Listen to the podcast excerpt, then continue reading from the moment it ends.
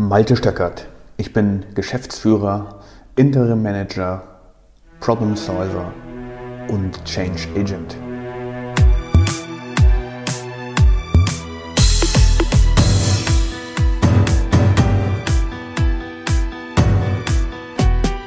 In der heutigen Episode geht es um neue Perspektiven.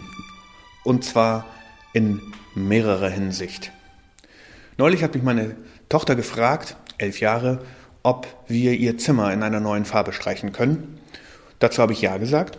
Deswegen haben wir das Projekt irgendwie geplant, sind dafür in den Baumarkt gefahren, um uns die entsprechenden Utensilien zu kaufen, also Farbe, ähm, Pinsel, diese Abkleberollen und auch Folien zum Unterlegen, damit der Teppich nicht in der Farbe erscheint wie die Wand.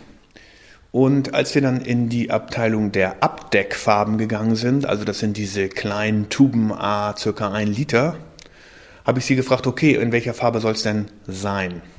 Diese, diese Diskussion hatten wir vorher schon ein paar Mal geführt.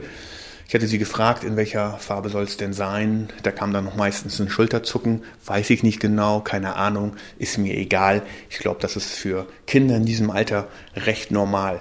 Aber als wir nun vor dieser Farbpalette standen, hat sie sich für ein dunkles Grün entschieden. Da war ich relativ schockiert, weil ich habe jetzt angenommen, Mädchen im Alter von elf Jahren möchten entweder alles in rosa haben oder eben in weiß oder auf jeden Fall nicht in grün. Naja, dann habe ich ihr erklärt, schau mal, wenn wir jetzt diese dun das dunkle Grün zu dem Weiß tun, dann wird das am Ende so ein Türkis. Ähm, ist das denn, was du möchtest? Da hat sie mich angeguckt und gesagt, ja. So, und jetzt kam der Moment, wo ich mit mir selbst gekämpft habe. Ich hätte jetzt argumentieren können, schau mal, mm, das Türkis an deiner Wand, das ist irgendwie nicht so schön. Das äh, erinnert vielleicht ein bisschen an Toilettenfarbe. Ähm, meinst du wirklich, dass dir das in einem Jahr noch gefällt? So wie es jetzt ist. Jetzt ist es in einem orange-rosa Ton gehalten. Ist es doch auch ganz schön. Wollen wir es nicht einfach so lassen? Und ähm, dann sagte ich, okay, bist du wirklich sicher, dass wir das in dieser Farbe haben wollen? Mhm, hat sie dann nochmal bestätigt mit, mit einem Nicken und so wolle sie es haben. Ähm, ich habe mir die Diskussion gespart und ganz einfach gesagt, okay, machen wir so. Und habe ich also jetzt auch diesen dunklen grünen Ton gekauft dazu und im Auto auf der Rückfahrt vom Baumarkt nach Hause habe ich mir überlegt, das war eigentlich gut, dass ich das nicht diskutiert habe. Denn Sie sollen ja die Erfahrungen sammeln, wie es ist, mit einer Farbe in Ihrem Zimmer zu sein, die ihr jetzt gefällt. Und ob ihr die Farbe jetzt in einem Jahr noch gefällt oder nicht, spielt doch letztlich eigentlich keine Rolle. Weil wenn es ihr jetzt gefällt, das ist doch das Wichtige. Also ich war ein Stück weit happy darüber und auch ein kleines bisschen stolz, nicht alles gleich wegdiskutiert zu haben, sondern einfach mal ihrem Wunsch wirklich voll zu entsprechen, nämlich das zu bekommen, was sie möchte. Und der Aufwand ist ja nun auch nicht so riesengroß. Na gut. Zu Hause angekommen, haben wir also dann den großen weißen Farbeimer aufgemacht. Ich habe ein bisschen Farbe davon abgefüllt, weil wir auch noch weiß brauchten. Und dann haben wir begonnen, die dunkelgrüne Farbe dort reinzufüllen und die Farbe zu rühren. Und ja, ich muss sagen, es kam ein erschreckender Ton zustande für mich. Ein Türkis, so wie man es eben von Toiletten kennt. Aber nein, sie wollte das so haben. Und gut, da ich mich jetzt ja entschieden hatte, nicht zu diskutieren, haben wir dann weitergemacht, Farbe einmal nach oben getragen, alles ausgelegt, abgeklebt und begonnen, die Wand zu streichen. Und da ja vorher dieser Rot-Orange-Ton da drauf war, passte dieses Türkis nun überhaupt nicht dazu. Das war ja quasi komplementär von der Farbgebung her. Ähm, man könnte auch sagen, real shocking. Aber gut, wir haben es dann durchgezogen und nachdem dann die erste Farbschicht auf dem rosa-orange war, konnte man immer noch die alte Farbe durchschimmern sehen. Deswegen haben wir gesagt, okay, das müssen wir nochmal streichen.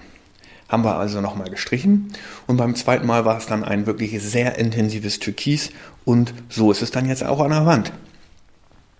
Ich habe mir das angeguckt, ähm, meine Tochter nochmal gefragt, ist es das, was du willst? Ja, das gefällt mir. Und jetzt möchte ich da auch noch was draufmalen. Ich möchte da noch einen sibirischen Tiger draufmalen und ich möchte da noch einen Wolf draufmalen. Und dann vielleicht noch einen Mond. Okay, sage ich, kannst du gerne machen, kein Problem. Ähm, und mit der leisen Hoffnung, gut, dann geht dieses Türkis vielleicht noch ein bisschen in den Hintergrund, dann ist das nicht so knallig und so weiter und so fort. Mm, das hat sie dann alleine gemacht, also den sibirischen Tiger dort rausskizziert, mm, ist auch echt gut geworden. Und dann noch ihren Wolf und einen Mond dazu. Und ähm, als sie am nächsten Tag nach Hause kam, ja, war es dann eben so an der Wand. Und äh, sie hat das eben in, in ihrem Können ausgeführt. Und letzten Endes hat sie immer wieder betont, das gefällt ihr sehr gut, so möchte sie das haben. Und dann war ich auch happy damit. Und was hat das jetzt eigentlich mit dem Berufsleben zu tun oder mit Prozessen zu tun oder damit zu tun, wie wir Effekte erzeugen können beziehungsweise über Effekte uns freuen können? Ich hätte in dem Baumarkt, wie gesagt, mit ihr diskutieren können und sie davon überzeugen können, eine andere Farbe zu nehmen. Aber was hätte mir das gebracht? Das hätte mir nur gebracht, dass wir uns auf einen Kompromiss geeinigt hätten. Darauf, was ich möchte und weniger darauf, was sie möchte. Vielleicht hätten wir uns dann auf ein Gelb geeinigt oder so etwas oder ein abgetöntes Orange oder irgendeine Pastellfarbe. Das hätte mir natürlich viel besser gefallen, aber das entsprach ja nicht ihrem Wunsch. Wenn ich also jetzt diskutiert hätte, hätten wir ein Ergebnis bekommen, das vielleicht mir besser gefallen hätte, aber nicht ihr. Und das sehe ich im Berufsleben, das sehe ich bei meinen Kunden auch immer wieder. Wenn es eine Sache zu tun gibt, die unumstößlich zu erledigen ist, weil zum Beispiel Standards oder Regularien oder Gesetze dafür stehen, dass das genau in dieser Art und Weise ausgeführt werden soll, dann gibt es immer wieder Kandidaten, die lang und breit darüber diskutieren, warum das nicht so gut wäre obwohl sie ganz genau wissen, dass das die Vorgabe ist. Und dieses Diskutieren, diese endlosen Diskussionen über, warum es jetzt nicht unbedingt erforderlich ist, das in einem kompromisslosen und 100% korrekten Herangehen zu lösen, ist das Gleiche. Es endet in Kompromissen. Es endet immer darin, dass wir versuchen, etwas gut zu reden, etwas gut zu zu reden, was eigentlich nicht gut zu reden ist. Kompromisse zu machen. Kompromisse zu machen, weil es jetzt gerade nicht passt, weil nicht genug Leute da sind, die das Projekt umsetzen könnten, weil wir nicht genug Zeit hätten, weil angeblich nicht genug Budget da ist und so weiter und so fort. Wenn man diese Diskussion mal alle wegnimmt, nämlich annimmt, wir hätten genug Budget und Geld ist nicht das Problem auf dieser Welt, wie wir ja wissen, Deswegen können auch Budgets nicht das Problem sein, sondern es geht darum, den Standpunkt, den man hat, durchzusetzen. Den Standpunkt, wirklich mutig dafür zu stehen, zu sagen, nein, wir können hier keine Kompromisse machen. An dieser Stelle müssen wir 100%ig abliefern.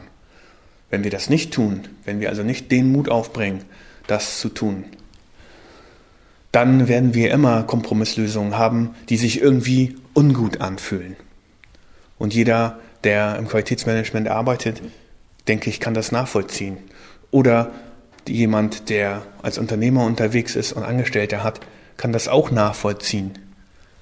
Wenn ich die Dinge so nicht umgesetzt bekomme, wie ich mir sie vorstelle, dann bleibt immer dieses ungute Gefühl im Magen zurück, in der Bauchgegend zurück. Dieses Kribbeln, hm, irgendwas stimmt hier nicht ganz genau. Oh, hoffentlich werde ich dabei nicht erwischt. Hoffentlich sieht keiner, dass wir nicht 100%ig das gemacht haben, was wir eigentlich hätten tun sollen. Obwohl ich innerlich davon überzeugt bin, dass das richtig gewesen wäre, es zu 100% zu bringen, habe ich mich hier jetzt doch wieder überreden lassen, eine Sache nur zu 80, 70, 60, 50% zu bringen. Und damit ist der ganze Effekt natürlich weg. Ständig wird über Effizienzen geredet Und das passt schon und das ist auch so ganz gut. Nein, ist es nicht. Es ist weder ganz gut, es ist weder ganz okay, passt auch nicht, sondern es gibt Vorgaben, die 100%ig eingehalten werden müssen und wir müssen den Mut aufbringen, dafür zu stehen und es umzusetzen. Dann ergeben sich ganz neue Perspektiven. Dann müssen wir nicht mehr lange darüber reden, was Effizienz ist, sondern dann können wir uns auf den Effekt konzentrieren. Wir haben dieses eine Teilstück dann so effektvoll und effektiv umgesetzt, dass wir es nie wieder anfassen müssen. First time right. Oder aber wir entscheiden nach einem Jahr, so wie das meine Tochter wahrscheinlich tun wird, okay, ähm, Farbe gefällt mir nicht mehr, heute streichen wir die Wand in Gelb. Okay, dann ist das ein Lernprozess. Dann habe ich festgestellt, mh, hm, die Farbe gefiel mir sehr gut, aber jetzt möchte ich eine andere. Und das ist auch okay. Dann habe ich eine neue Erkenntnis. Dann habe ich eine neue Perspektive gewonnen. Nämlich, dass mir dieses Türkis eventuell gar nicht mehr so gut gefällt. Ist das ein Problem? Nein. Das Problem ist, dass wir versuchen, alles wegzudiskutieren. Gut, dass ich das nicht gemacht habe im Baumarkt. Sonst hätte ich meiner Tochter nur einen Kompromiss geben können. Und sie hätte einen Kompromiss machen müssen. Und sie hätte eine Farbe an der Wand, der ihr, die ihr eben jetzt nicht 100%ig gefällt. Und so ist es auch mit Projekten, mit Vorgaben, die wir nicht 100%ig umsetzen, weil wir auf die Nachbarabteilung Rücksicht nehmen wollen, weil wir nicht äh, antreten wollen, über, gegen, gegenüber unserem Vorgesetzten durchzusetzen, dass wir dieses Budget 100%ig brauchen und nicht abgeschnitten werden dürfen, sondern wenn wir dieses Projekt bringen wollen, sollen, müssen, dürfen, können, dann brauchen wir eben auch die finanzielle Ausstattung dafür und dann brauchen wir auch die Ausstattung mit den richtigen Mitarbeitern. Das ist ein großes Problem, was ich immer wieder sehe. Auf der einen Seite wollen viele Vorgesetzte eine 100% Lösung haben und die soll auch möglichst gestern eingeführt werden. Auf der anderen Seite sollen aber die Ressourcen, die jetzt vorhanden sind, dafür reichen. Wenn wir nochmal davon ausgehen, dass genug Geld auf der Welt vorhanden ist, dann dürfte diese Diskussion eigentlich gar nicht geführt werden. Denn wie soll ich denn ein Projekt zu 100 Prozent bringen als Projektleiter, als Projektmanager, wenn ich nicht die finanzielle oder die Ressourcenausstattung dafür bekomme. Das ist auch nur ein mieser Kompromiss. Und dieser Kompromiss wird schon gleich am Anfang des Projektes gemacht. Was sollte das Projekt uns dann bringen als Ergebnis? Es wird nur 80, 70, 60 Prozent bringen können von dem, entweder in Qualität oder in Zeit, was man sich vorgestellt hat. Deswegen plädiere ich ganz klar dafür, weniger über Effizienzen zu reden und wie wir Ressourcen oder Gelder effizienter ausnutzen können, sondern ich plädiere dafür, Effekte zu erzeugen, neue Perspektiven durch diese Effekte zu gewinnen und dann zu lernen, okay, Türkis ist toll, jetzt. Und morgen, übermorgen, in einem Jahr, in zwei Jahren kann es immer noch toll sein. Und wenn es dann nicht mehr toll ist, dann wird es halt gelb oder irgendein Pastellton. Und das ist es schon.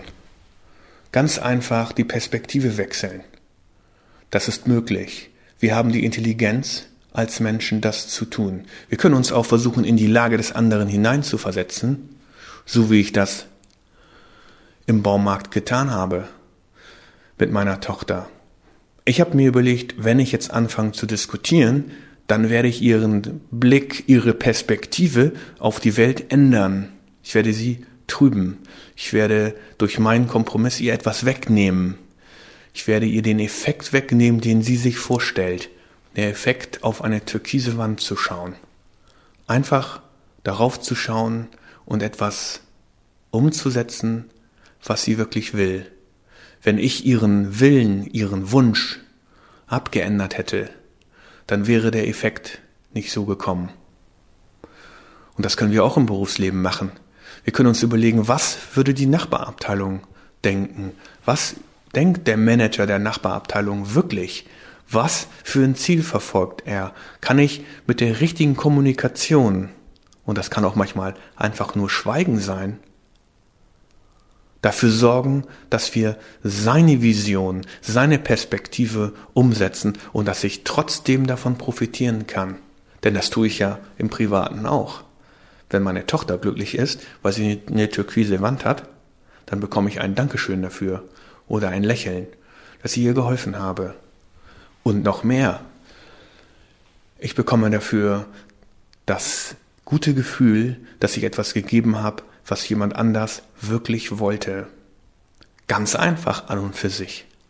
Aber das bringt eine komplett neue Perspektive, nämlich sich versuchen, in den anderen hinein zu versetzen und nicht nur immer zu denken, was ist denn für mich am besten, sondern vielleicht auch mal darüber nachzudenken, was ist für den anderen am besten.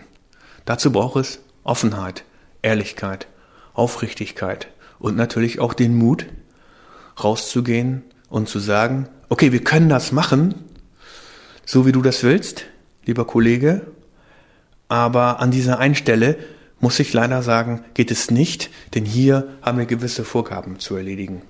Das ist eine ganz andere Diskussion, als wenn ich von vornherein sage, das geht nicht. Das können wir nicht, weil hier geht es nicht, weil ich habe das Budget nicht, ich habe die Zeit nicht, ich habe die Ressourcen nicht. Eine komplett andere Diskussion. Die eine Diskussion dreht sich darum, zuzumachen, Perspektiven nicht zuzulassen, Neues nicht zu erlernen, sondern alles im Vorfeld wegzudiskutieren. Hm, weiß nicht, braucht man das wirklich, ist das so auch ganz gut, wie es heute läuft und so weiter und so fort. Und die andere Diskussion ist, den anderen wirklich unterstützen zu wollen in seinem Vorhaben, in seiner Perspektive, in seiner Vision auf das, was das Projekt ihm bringen soll. Das ist der Schlüssel, sich versuchen, in die andere hineinzuversetzen. Auch das haben wir schon so häufig gehört. Versuch dich in den anderen hineinzuversetzen. Das große Wort Empathie. Zu verstehen, zu können, was der andere fühlt oder denkt. Aus meiner Sicht werden diese Themen viel zu kurz angegangen, sondern es wird immer nur versucht, das eigene Ego durchzusetzen. Wenn ich aber nur noch Egos habe, die gegeneinander arbeiten, dann führt es automatisch dazu, dass ich in ein Silo-Denken gerate und noch schlimmer in meiner eigenen Blase bleibe und mich dann immer nur darüber beschweren kann, dass der andere mir ja nicht zuhört. Wenn ich möchte, dass andere Leute mir zuhören, dann muss ich erstmal selber dafür sorgen, dass ich zuhöre. Und so können wir neue Perspektiven gewinnen.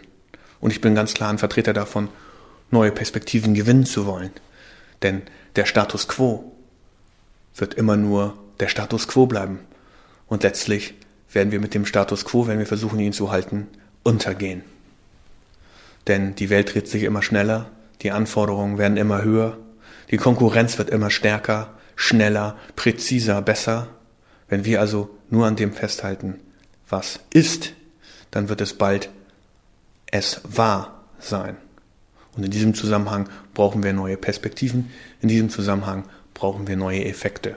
In diesem Zusammenhang sollten wir auch einfach mal auf eine türkise Wand schauen und uns überlegen, dass das im Auge des Betrachters liegt, ob das nun schön oder nicht schön ist.